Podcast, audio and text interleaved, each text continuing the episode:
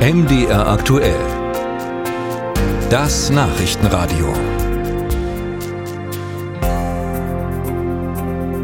Forschung findet ja oft im Stillen statt, in den Laboren, aber aus Forschung und Ideen werden irgendwann, wenn es gut geht, Gründungen, Unternehmen, die wachsen, die einen Markt finden und die Gesellschaft bereichern, ihren Wohlstand wie auch den technologischen Standard. Die Aufgabe der Politik ist es, die Bedingungen für Forschende so zu gestalten, dass das auch klappt. Heute Mittag wird die unabhängige Expertenkommission Forschung und Innovation der Bundesregierung ihr Jahresgutachten 2024 an den Kanzler übergeben. Und wir wollen jetzt über die Stärke der Forschungslandschaft bei uns reden mit Sachsens Wissenschaftsminister Sebastian Gemko von der CDU. Hallo, ich grüße Sie. Hallo, schönen guten Tag. Herr Gemko, wenn wir mal nach Baden-Württemberg schauen oder Bayern oder Hessen, also die starken Bundesländer als Maßstab nehmen, haben wir da hier im Freistaat eine starke Forschungslandschaft oder eine ausgesprochen schwache? Wir müssen uns in jedem Fall nicht hinter diesen Bundesländern verstecken. Im Gegenteil, wir haben eine ausgesprochen starke Forschungslandschaft, weil seit 30 Jahren in Forschung und in Innovation in Sachsen investiert worden ist. Und die Zukunftsaussichten sind noch besser, weil wir auch Milliardenbeträge in den kommenden Jahren in neue Forschungseinrichtungen, Großforschungszentren, aber auch viele finanzielle Mittel in unsere Hochschulen investieren, um genau diesen Standard zu halten und noch besser zu werden. Gibt es eine Hausnummer, wie viele Ausgründungen aus den Hochschulen gab es in den letzten Jahren und wie viel Wirtschaftskraft und Arbeitsplätze haben die gebracht? Es ist eine ganze Reihe von Ausgründungen, sowohl aus den technischen Universitäten, auch aus den geisteswissenschaftlichen, auch aus unseren Forschungseinrichtungen selber. Es geht nicht nur um die Ausgründung von Unternehmen, es geht natürlich auch um den Transfer von Erkenntnissen in bereits bestehende Industrien. Es geht um den Personentransfer von gut ausgebildeten Fachkräften und Wissenschaftlern. Es sind vermutlich im dreistelligen Bereich Ausgründungen, die stattgefunden haben. Vertiefen wir mal das Thema Transfer, was Sie gerade angesprochen haben. Äh, Reint Grob, der Präsident des Leibniz-Instituts für Wirtschaftsforschung in Halle, der sagt ganz klar, die deutsche Bürokratie sieht es nicht als ihre Aufgabe, einem Professor, der irgendeine gute Idee hat, es möglichst leicht zu machen, ein Unternehmen zu gründen, sondern die Bürokratie sieht ihre Aufgabe eher darin, Regeln durchzusetzen, koste es, was es wolle. Würden Sie das auch zugeben für die Forschungslandschaft?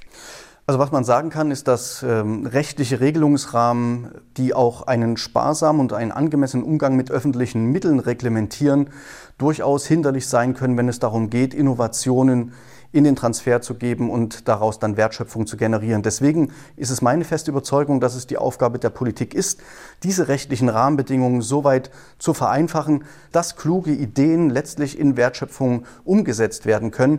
Das betrifft den Bereich der Finanzierung zum Beispiel von klugen Ideen.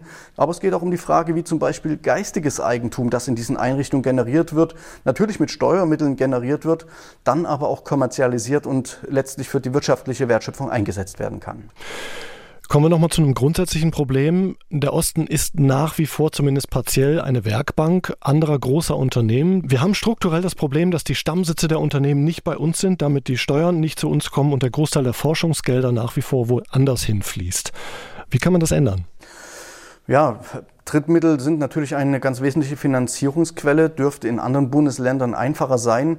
Deswegen sagen wir, weil es eben dieses strukturelle Defizit in den ostdeutschen Bundesländern und so auch in Sachsen immer noch gibt, sagen wir als Staatsregierung in Sachsen, das ist ein Stück weit Aufgabe, die auch der Staat und letztlich auch öffentliche Mittel übernehmen müssen. Deswegen haben wir uns entschieden, in der Prioritätensetzung sowohl im aktuellen Doppelhaushalt als auch für die künftigen Haushalte auf Innovation und Forschung zu setzen. Also hier wirklich auch Geld in die Hand zu nehmen. Und dass der Prozentsatz dessen, was an Forschung ausgegeben hat in Sachsen für den nächsten Doppelhaushalt größer wird als im momentan geltenden Doppelhaushalt, das haben Sie dem Finanzminister auch schon verklickert?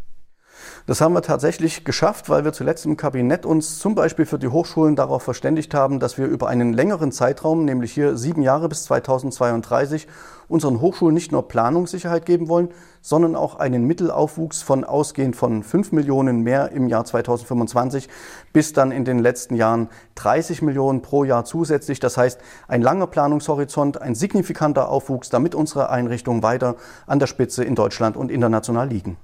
Ein Stichwort will ich noch aufnehmen, was Sie gesagt haben, Personentransfer in die Forschung. Forschung ist extrem international.